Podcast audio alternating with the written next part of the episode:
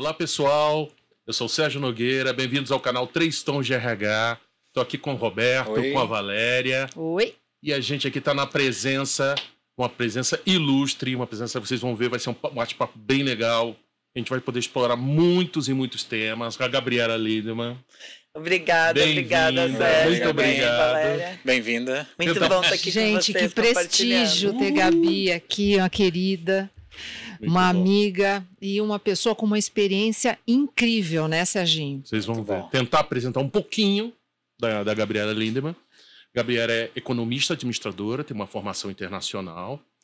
Nas últimas posições, ela foi consultora da FESA, uma importante consultoria, um post- importante headhunter com consultoria, com busca de profissionais. E aí, em 2015, teve a ideia, vamos dizer assim, em 2016, de um ponto de vista mais formal, ela surgiu, foi a fundadora da Opening Bioscience.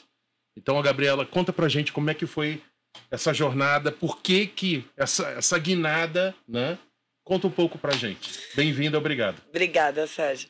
Então, eu acho que assim, é, é, o fato de ficar 10 anos conversando com né, presidentes de empresa, conselheiros, diretores, profissionais em geral, entendendo um pouco do que as pessoas. As, é, quais são os sonhos das pessoas, como que elas gostariam de é, colocar o seu propósito a favor é, né, da sociedade, dos seus sonhos, enfim, entendendo um pouco mais é, aí o que frustrava principalmente os profissionais e por que que algumas pessoas é, que tinham tanto brilho às vezes começavam a arrefecer ao longo dos anos, né, juntando toda essa experiência aí de 10 anos de, de Executive Search, onde você tem a oportunidade de entrar em contato com esse mundo tão multidisciplinar e de tantos níveis, né, é, de senioridade aí de profissionais, é, eu vi é, nessa oportunidade da Openin de colocar em prática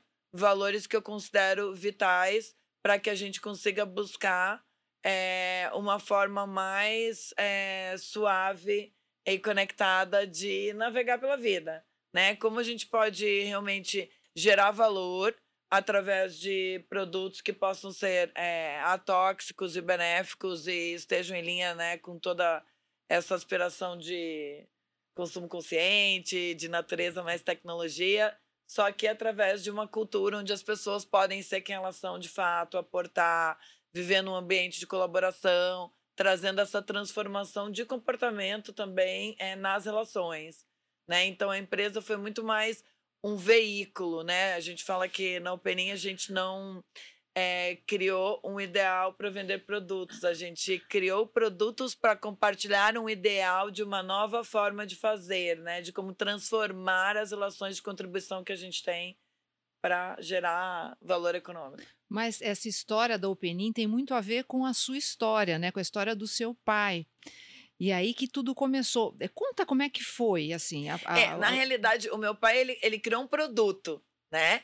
Um produto que, sim, a partir deste produto, a gente viu que tinha uma oportunidade de criar um negócio, é, trazendo toda uma cultura de gestão, uma nova forma de transformar.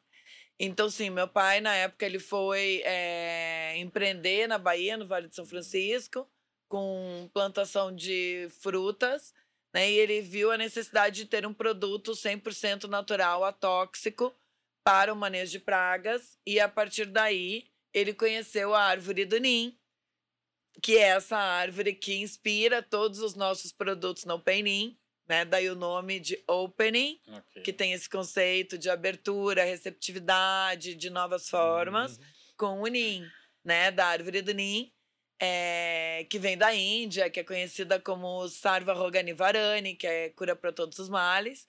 Então, resgatando, né? A história do meu pai foi essa. É, como é que eu posso criar um biodefensivo de base botânica? E quando ele conheceu o NIM, ele entendeu que essa árvore realmente tinha potencial para ser um, um agente de transformação, né? E realmente trazer um negócio que é, é bom para todos, né? Para as regiões onde a gente faz o plantio de mata nativa, é, junto com a floresta de NIM, agregando um trabalho de desenvolvimento social local é, para a produção desses biodefensivos que acabam tendo impacto na agricultura de larga escala no Brasil como um todo, que afinal de contas é o nosso DNA, né? E que termina, enfim, com essa nossa história é, de como a gente construiu, a partir de um produto, uma empresa, né, que vem para ser um agente de transformação.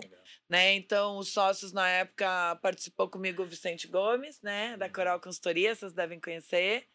É, que foi fundamental também nessa construção, né, com toda a experiência que o Vicente teve de estudar esses modelos realmente muito modernos de é, relacionamento, de gestão, de.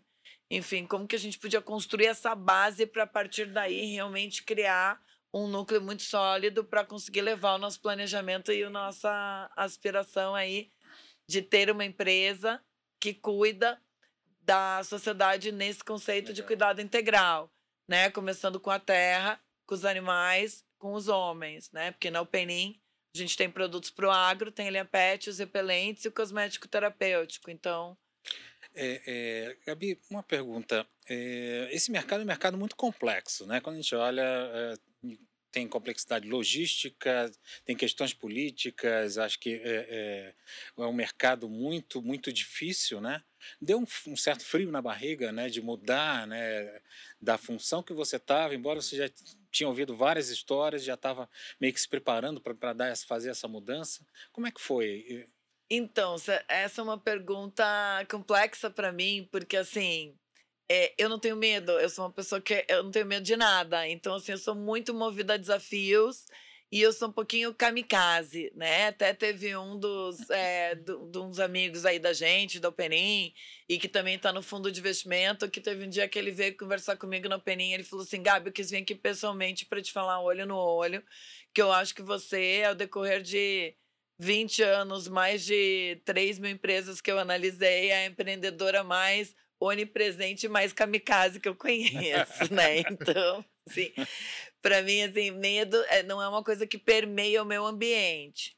É, então, assim, eu me movo muito por desafios, né? Mas, assim, eu acho que uma coisa muito importante que me dá muita força para levar esse projeto adiante é que eu sou praticante de Karma Yoga há mais de 20 anos, né? E para quem conhece um pouquinho da filosofia do yoga, o Karma Yoga é traz muito, né, como que eu consigo colocar o meu propósito a favor da sociedade, gerando um bem maior, né? Então, assim, não só eu, mas Angela Suchek, que é a diretora que trabalha lado a lado comigo na empresa, né, que vem aí de regressa de Natura, também é praticante de Karma Yoga, né? Então a gente medita todo dia, a gente realmente tenta ter um, uma vida muito regrada, equilibrada do ponto de vista de alimentação, né, de conexão, de eixo, porque realmente assim são muitos desafios, né? Como você trouxe, é o maior setor da economia, né? É um setor onde você tem uma gestão muito complexa de pessoas porque você tem um time muito espalhado geograficamente, né? Você uhum. tem todas as questões de ser um mercado novo, porque afinal de contas a gente é um biodefensivo de base botânica. Então, mesmo dentro do setor de biodefensivos, né, onde os biológicos são mais conhecidos, a gente está na vanguarda. Né? Hoje tem aí 500 produtos biológicos e biodefensivos botânicos são só 10 registrados no Ministério da Agricultura. Então, são desafio, desafios de todas as vertentes. Né? E eu acho que, assim, para quem quer empreender, eu acho que essa questão da coragem né, o medo não pode permear jamais, né? Eu acho que você tem que ter muita convicção do seu propósito é, e ter muita resiliência realmente, né? Respirar fundo e assim lidar com cada uma das questões que surgem e são inúmeras ao longo dos dias, né?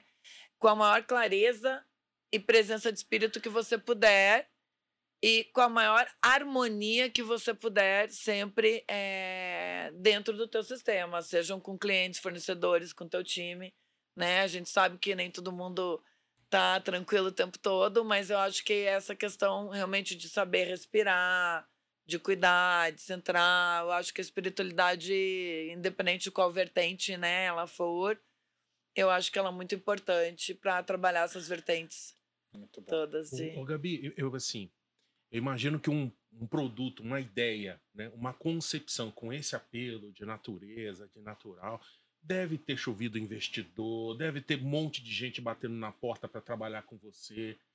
É, Isso é verdade? Não é? Olha, é que, Sérgio. é que o entendimento deve ter sido fácil o É. entendimento ou não? Eu tô com a visão Olha, totalmente errada. Eu vou te falar que assim, eu acho que assim, exi- existe uma moda hoje, né, no mundo de pessoas que se dizem é, adeptas, né, das práticas ESG, que querem Uhum. buscar sustentabilidade, né, e etc. Agora, quando é, as pessoas começam a ver o tamanho do desafio que é você replantar mata nativa na costa do Pará, de você fazer e conduzir uma floresta, de você realmente se dispor a fazer um trabalho com comunidade, porque tirar um projeto social do chão não é simples. Com isso na base, para desenvolver tecnologias que não existem, que as pessoas ainda não sabem se vai virar, se não vai.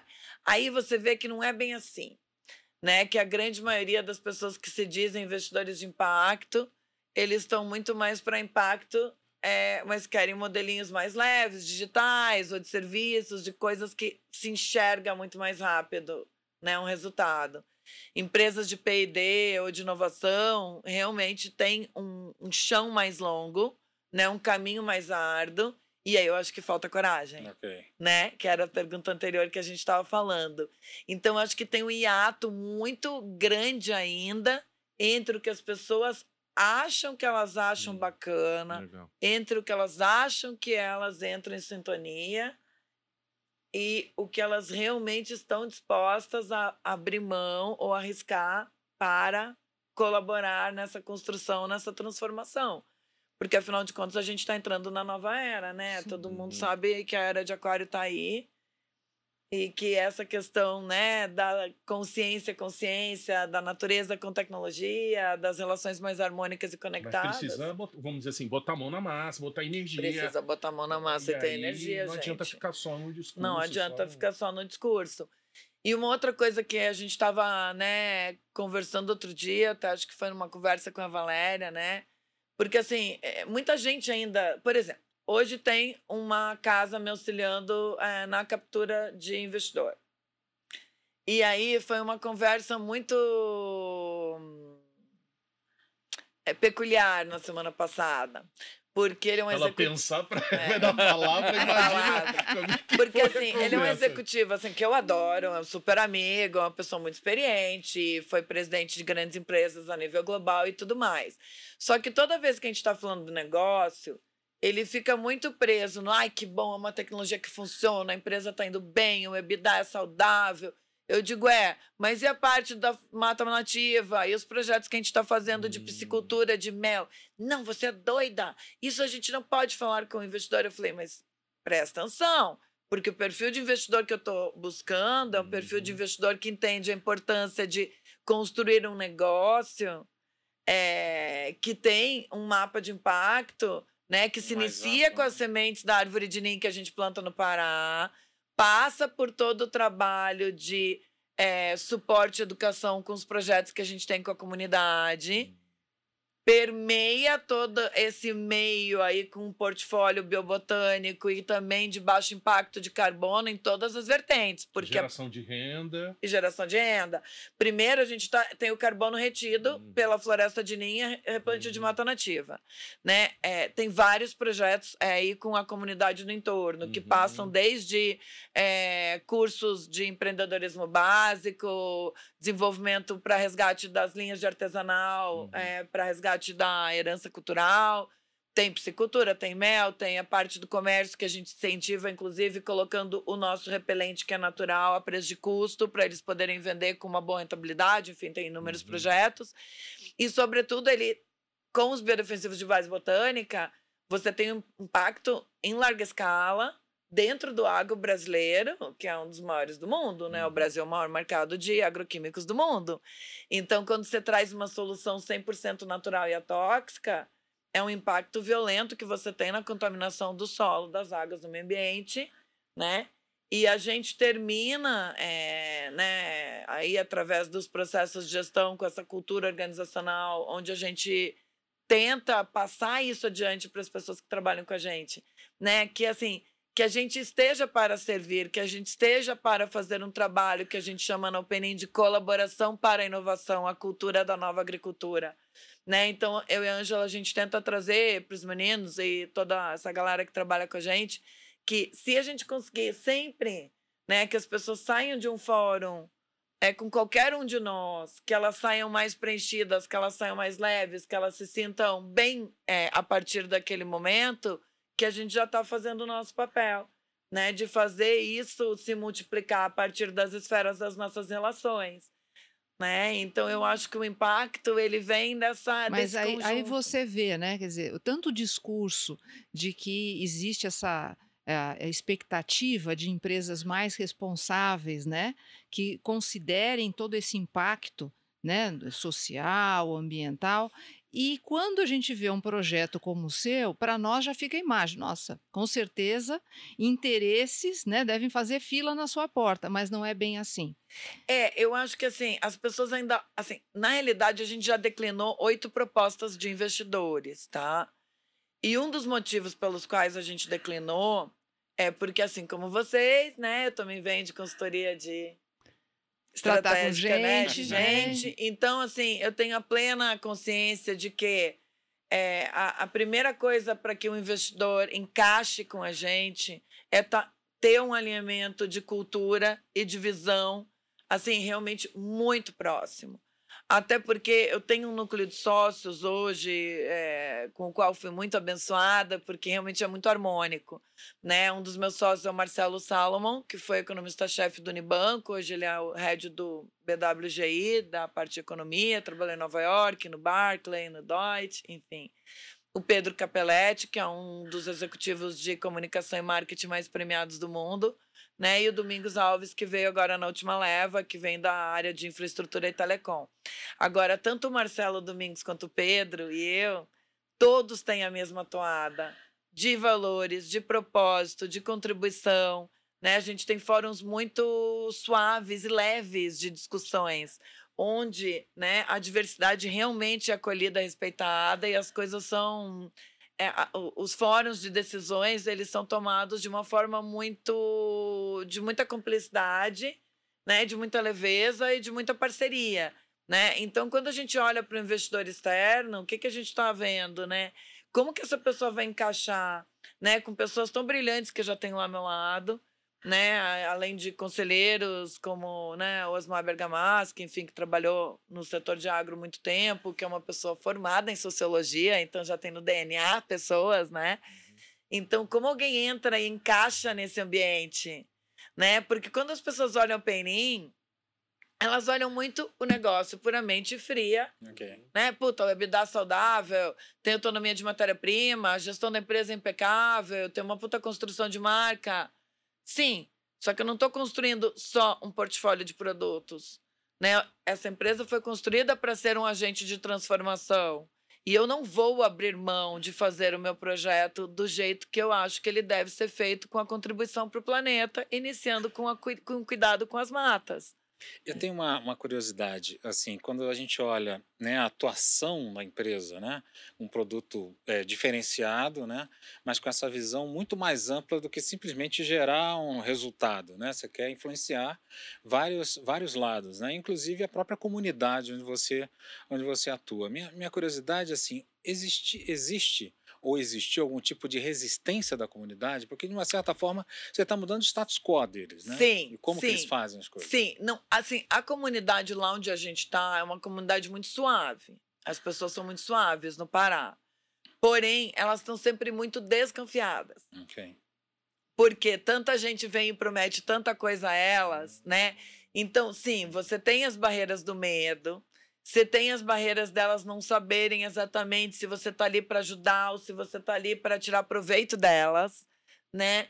Tem algumas barreiras assim de se colocar em movimento, né? E assim como no caso do investidor, eu acho que isso é do ser humano, né? Existe um hiato entre é. o que eles acreditam que é o ideal, né? E o que é, isso vem a ser na prática né? A gente está tentando abrir é, algumas vertentes, né, para que a gente possa dar possibilidades para quem se conectar mais com a terra. Tem o mel, tem a agrofloresta, tem a piscicultura. Quem se conecta mais com o comércio tem a possibilidade do artesanato, do repelente. E no futuro a gente quer fazer mais intensamente treinamento de serviços, mas obviamente eu tenho um core business, né? Eu não posso ficar só focado na filantropia, ainda certo. que hoje a gente tem uma pessoa no Pará encarregado só pela comunidade replantio de mata, que é um engenheiro florestal com mestrado, hum. né? Então assim, ele fica por conta do viver e da comunidade e não é tão difícil assim também oferecer oportunidades. E é, né? Porque você encaixou isso no modelo de negócio, de negócio, né, Gabi? Eh, conta um pouco assim, como é que você criou esse modelo? Vocês, o grupo, né, tá. que está com, com você. É, primeiro a gente contratou a Andressa de Mello, tá? Que é uma executiva brilhante, enfim, formou no ITA, fez Schumacher, que é uma das principais escolas de Holistic Management, e ela foi também a área de sustentabilidade da Natura. E eu falei, Andressa, como é que a gente faz para começar a entender, né? É porque até porque ela é engenheira, eu e a Angela não, então eu queria ligar tudo, né? A vila que eu estou construindo na fazenda, com o projeto de sustentabilidade, com a parte da terra que eu estou doando para a prefeitura, onde eu também quero botar algumas regras de sustentabilidade para a gente criar um ambiente harmônico. É bem complexo o projeto que a gente tem lá. Né? Os projetos sociais, toda essa replantio de mata, carbono, impacto de contaminação. Então eu falei, Jesus, né? Eu preciso de uma engenheira, eu não vou dar conta de pensar tudo isso. Andressa, vamos lá. E aí ela formou um time de pessoas, né, igualmente aí parceiras e, e brilhantes nas diferentes vertentes. Então começou com um antropólogo, né? E ele foi quem foi começar a fazer o trabalho de campo para entender quem é essa comunidade, o que, que eles têm de aspirações e tudo mais. Né? A empresa nunca pode chegar chegando, né? A gente é. sempre tem que ter alguém que vai entendendo as bases para daí a gente ir trilhando um caminho.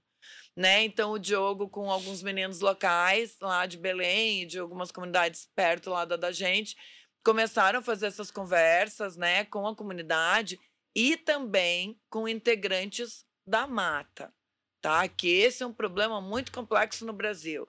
A gente tem pessoas que invadem matas de propriedade do Estado, ou sem, sem matrícula, ou de áreas abandonadas, ou de áreas mesmo que tem dono, tá? E abrem as clareiras para fazer as queimas de carvão, a mandioca, etc. Tal. E esse é um problema muito complexo no Brasil tá? Porque tem muita gente, muita ONG que fala que esse problema só se dá por conta do agronegócio. Isso não é verdade, tá? O empresário do agronegócio é, no Brasil é, tem muita gente que tem bastante consciência e que faz práticas de agricultura regenerativa. Esse problema das pessoas que não têm essa consciência de que o que elas estão fazendo ali, de abrir uma clareira de 4, 5, 6 hectares para queimar um carvão, para queimar uma mandioca é muito sério, é um problema complicado. Porque você é difícil de você mapear, e esse sim é difícil vocês convidarem, né, para uhum. integrar um, um, esquema mais articulado socialmente falando. A comunidade é bem diferente, né? Já é uma comunidade que está habituada ali. Os ocupantes da mata, normalmente, eles não gostam muito desse contato. Até brinquei com a Andressa, eu falei, nossa, como eu sou muito falante, o Jonathan, uhum. que é meu engenheiro de florestal também, eu já sei como é que a gente faz. É só a gente entrar aqui, conversar com eles meia hora cada dia, a gente já vai ficar magrinho e já vai espantar todo mundo da região. Mas, né, brincadeiras à parte, a gente então criou esses projetos, por exemplo, do mel, da agrofloresta, que são mais hum. independentes, para a gente ver se a gente consegue puxar essa galera da mata em coisas que eles possam continuar tendo um ambiente mais é, reservado, né? Onde eles não tenham um contrato de vínculo com nada, porque eles não gostam. Então você pode propor um contratinho super básico de arrendamento. Ah, você vai cuidar do mel, você vai ficar aqui, ninguém vai te per perturbar 70% do resultado da produção é seu, 30% você deixa para o efetivo da fazenda.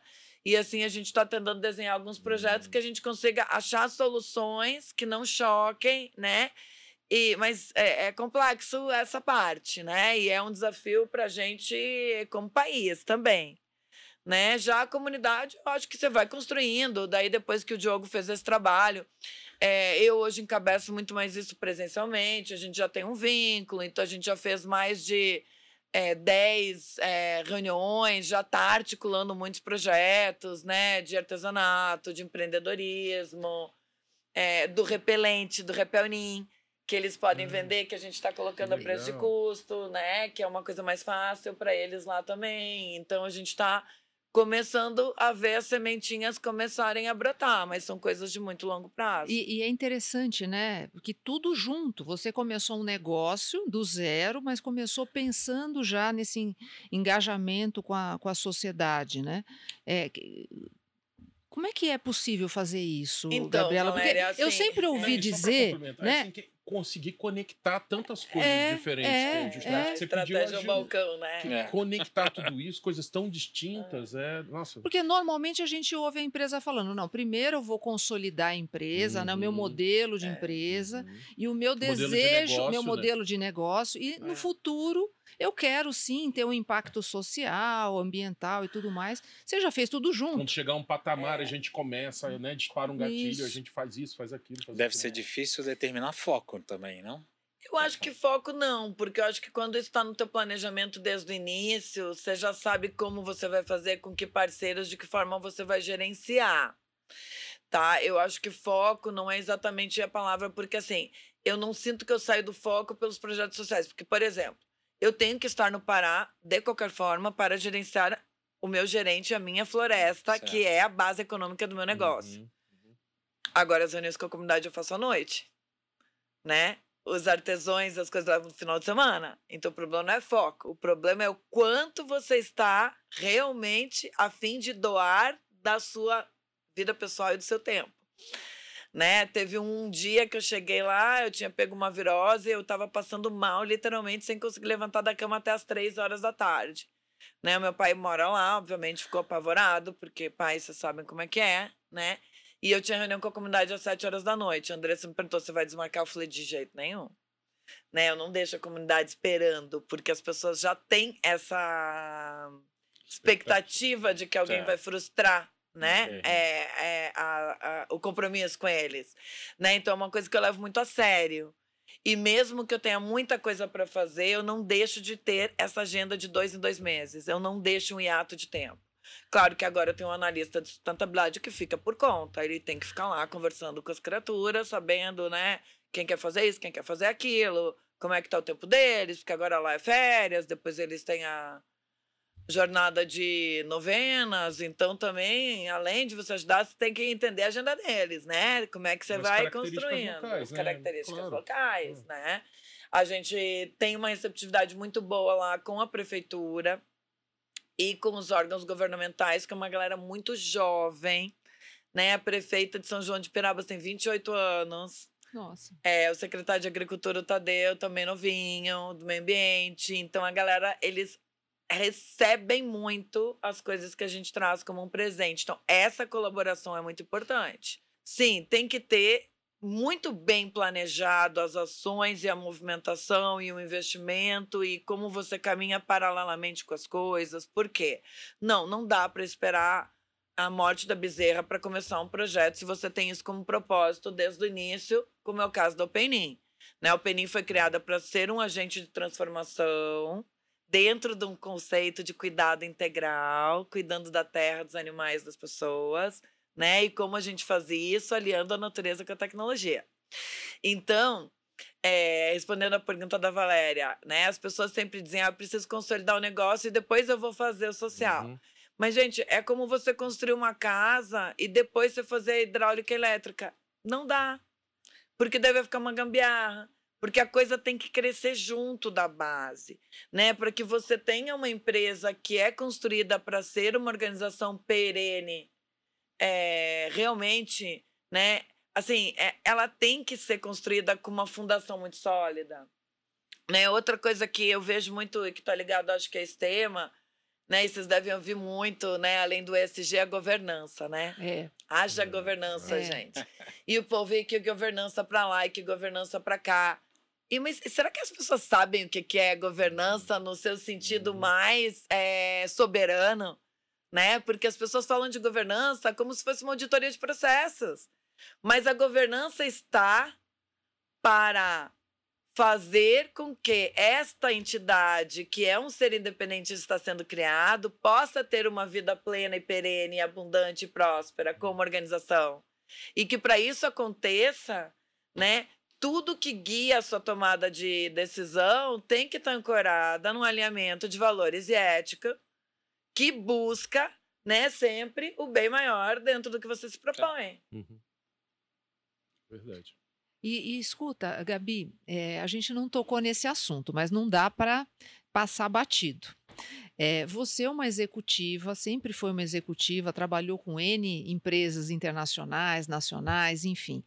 Mas você entrou num negócio que tem uma característica onde os homens prevalecem, não é?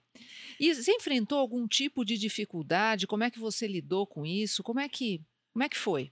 Olha, essa sua trajetória. Né, a gente falou antes, quando ele me perguntou do medo, eu digo que eu não tenho medo, sou muito corajosa, né? E nesse sentido, eu tenho. Bom, eu já sou gaúcha, já tenho uma personalidade um pouquinho mais, né? É, predominante, né? Eu já fui morar na França com 17 anos, eu já trabalhei muito no setor de infraestrutura.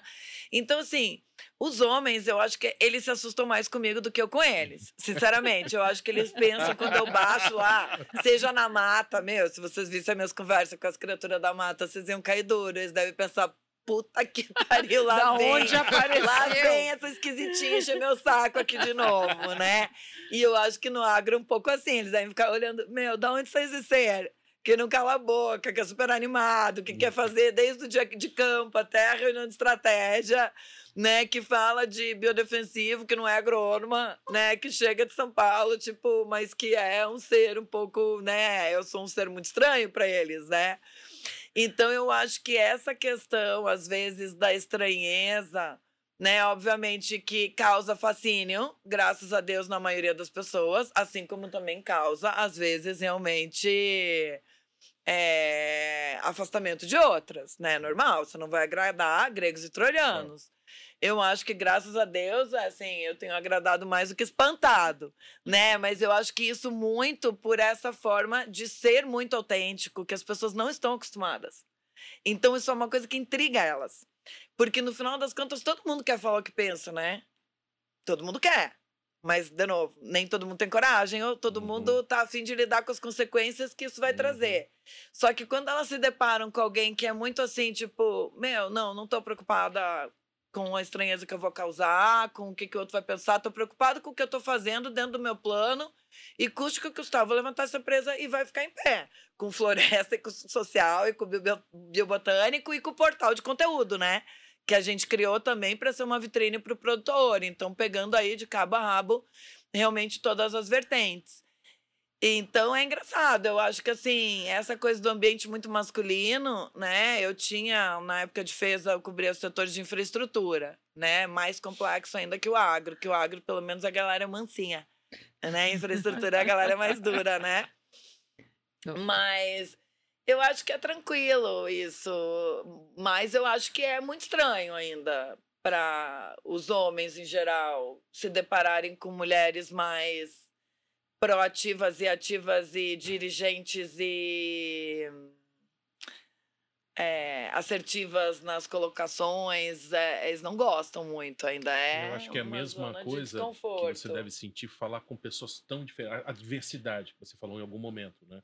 Fala com uma gama de pessoas que é, são totalmente diferentes entre elas, de é. realidade, tem desigualdade, formação. Como é que você se sente é. falando assim do, do A a Z? Assim? Olha, Sérgio, isso é uma coisa que eu tenho desde pequena, tá? Eu acho que assim, eu vim de uma família muito próspera, graças a Deus, é uma dificuldade que eu não tive. E a minha mãe era formada em quatro faculdades: psicologia, administração, direito e economia. Ela estudou em London School, que naquela época não era comum, né? As pessoas fazerem intercâmbio na Itália, na Inglaterra, ter professor dos Estados Unidos tão cedo. Só que a minha mãe também sempre foi uma pessoa muito humilde e espiritualizada. Então, eu sempre fui forçada desde pequena a não ver diferença de nível social e de forma de interagir com as pessoas. Isso vem muito dos meus pais, tanto da minha mãe quanto do meu pai. Então, eu já fui criada assim, isso é muito meu. Eu sempre tive amigos de todas as tribos, independente de orientação sexual, de cor, de. É nível econômico, né? Então, assim, desde pessoas com quem eu morei em Paris, que hoje estão aí entre os top 200 bilionários do mundo, né? Regressos de Google, Twitter e por aí afins, até o ocupante da mata eu consigo conversar, o artesão lá em Belém. Uhum. Eu, assim, agora, isso eu aprendi com o Fernando Loma na Feza também. Ele sempre me dizia, né? O Fernando foi meu grande mentor, né? Não sei se vocês também conhecem ele, Sim, provavelmente. Né, acho que é, de todas as pessoas que eu citei, com o Fernando foi com quem eu mais aprendi, realmente, né? E o Fernando me dizia muito isso na Feza. Falou assim, Gabizinha, para liderar, a pessoa precisa gostar genuinamente de pessoas. Não adianta, não tem mágica. Né? Então, eu acho que essa capacidade de você ir da estratégia ao balcão, Uhum. né? De você falar com qualquer pessoa do mesmo andar. É, é- é uma coisa um pouco inata, né? Ou a gente tem ou a gente não tem. Ou a gente está confortável com o outro ou a gente não está confortável com o outro. Eu sou uma pessoa que eu gosto muito de pessoas. Então, para mim, é uma, um prazer. E eu acho que enriquece demais, né? A simplicidade de uma pessoa que está ali na mata, que está ali no Pará. Por exemplo, um- uma das grandes amizades que eu fiz em São João de Pirabas, na realidade é numa outra comunidade que chama Cuiarana, é o Gutinho e o seu Manuel, que são pescadores de raiz. Então, assim, desde 2016, eu saio no banco de pesca do Gutinho e do seu Manuel. E toda vez que eu vou para lá, eu falo, Gutinho, por favor, não sai pescar, me espera. Por quê? São as pessoas que me levam nos lugares mais preciosos, né? Porque, para quem não sabe, aquela região que a gente está no Pará é Caribe, você está na latitude zero, e é mar, né? E a região dos Guarás, que são pássaros incríveis. Então, assim, é, hoje, por exemplo, as pessoas com quem eu mais gosto de sair, Gutinho e seu Manuel. Eu saio no parque de pesca, eu vou para lugares que ninguém chega, que só tem palafita de pescador, em ilhas desertas, né? As crianças dele vêm junto. É um ambiente de tranquilidade, é uma outra sabedoria, né? Então, como que a gente consegue realmente, assim, entender, né? Que sem os exageros, o que é realmente essencial tem mais espaço em nossas vidas, né? Como a gente pode se colocar é, na presença quando a gente está num lugar para realmente conseguir se conectar, Sim. né, de verdade, com as pessoas, com a natureza, com os animais. Legal. Ai, Deixa eu meu fazer Deus uma- do céu, estamos acabando, né? Estamos caminhando para o final, gente. Queria só te fazer Ah. uma pergunta. Roberto, assim, Roberto, é, a gente vê a evolução, a empresa está indo é, muito bem, né? É, mas eu queria, assim, com essa tua ideia, né? Quando você fala assim, ah, de influenciar na cadeia, qual é hoje o principal desafio em que você vê que, de repente, não é só a, a empresa que você, que você comanda, mas as outras empresas talvez tenham que se unir, mas qual é o principal desafio hoje nesse, nesse mercado, né? Na tua opinião? Olha, eu acho que o principal desafio ainda é recrutar talentos, tá? Eu acho que esse ainda é o principal desafio, né? Eu atuei 10 anos aí como executive search, trabalhei para Valéria, né? Eu acho que esse ainda é o principal desafio, porque assim, mesmo tendo essa experiência tão longa de 10 anos, às vezes, né, a gente esquece quando a gente está na Uhum. necessidade, né, que você precisa contratar não pelo sucesso, pelo conhecimento técnico, mas sim pelo alimento de valores comportamental. E é difícil pra caramba você conseguir dar o tempo que você precisa para trazer as pessoas que você precisa para somar. Então, assim, eu ainda tenho essa prática, né, que vem de muita Uhum. experiência de RH, onde pelo menos as funções de coordenação para cima, eu faço questão de trazer para São Paulo, para que a pessoa fique pelo menos dois dias. Um, a gente conversa, ela dorme, pensa. No dia seguinte, ela volta, passa o dia comigo e pergunta tudo que ela quer.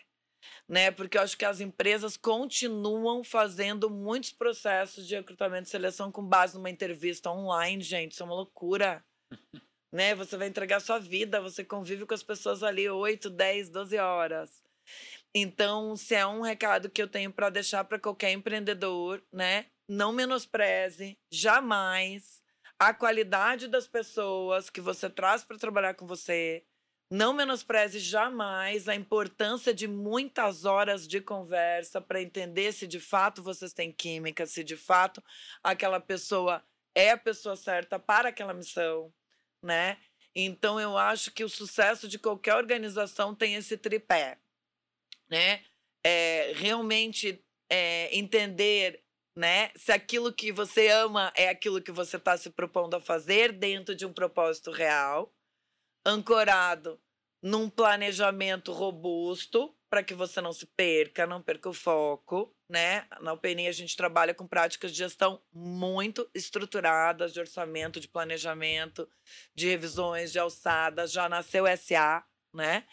E principalmente ancorado nesse pilar de pessoas que ou você conhece e você presta atenção em como você faz, e se você não conhece, você traz pessoas para perto de você que possam ajudar, né? E por isso, assim, eu acho que o que vocês estão fazendo aqui é maravilhoso.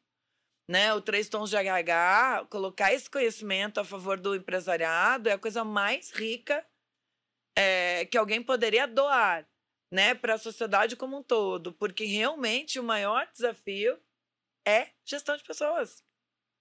Legal. Né? Simples, fazer um bolo, né? Complexo, complicado, eu digo, é lançar um foguete, você tem que fazer um projeto, é complicado. Agora complexo é relacionamento, pessoas, uhum. casamento, educar filhos, gerir pessoas. Então, assim, essa experiência do Três Tons de RH e toda essa vivência que vocês traga, trazem né? É, eu acho que é uma benção, que deve ser muito honrado esse projeto que vocês têm. E espero que inspire e ajude muita gente, que as pessoas realmente escutem muitas vezes é, e, adi, é, né, e que consigam é, ter esse hábito de ouvir, prestar atenção, refletir, prototipar, porque é um pouco isso, né? Exato. Pessoas, como é que você escuta experiências e você, a partir dos seus mapas mentais, é, consegue prototipar, digerir, sentir. Trazer para você, né? né? Para sua experiência. Para né? sua experiência, né? Nossa, é, olha, dava para fazer muitos outros e, e, talvez, né? Quem sabe a gente não faça ver, outros, é né, tempo, né, Sérgio? A agenda dessa, dessa é, mulher aí. Talvez, quem Gabi, sabe. Muito obrigado pelo seu Obrigada a você, querido. Uma conversa excelente, Nossa, muito Que presente, super, né, que a gente recebeu. Bacana. Obrigada a vocês pela oportunidade e por esse projeto lindo que vocês estão colocando a favor das pessoas. Legal. Isso sim é um presente. Então, parabéns. Legal, obrigado. Pessoal, continue nos acompanhando nas redes sociais. Nós estamos no LinkedIn, estamos no YouTube, no Instagram, além dos podcasts, estamos no Spotify, no Deezer. Não deixem de dar uma olhada no nosso site www.3.gh.com.br. Participem surgiram temas, né? É, isso de verdade a gente está formando, quer formar uma comunidade que a gente possa discutir os temas, tratar de frente. A gente também está aqui, está aprendendo como foi uma aula, eu aprendi já milhões de coisas hoje, sempre um aprendizado contínuo. Então, um grande abraço para todo mundo, muito obrigado e curtam a gente nos canais. Um grande abraço, obrigado. Tchau, tchau. Tchau, tchau. tchau, tchau. Obrigada.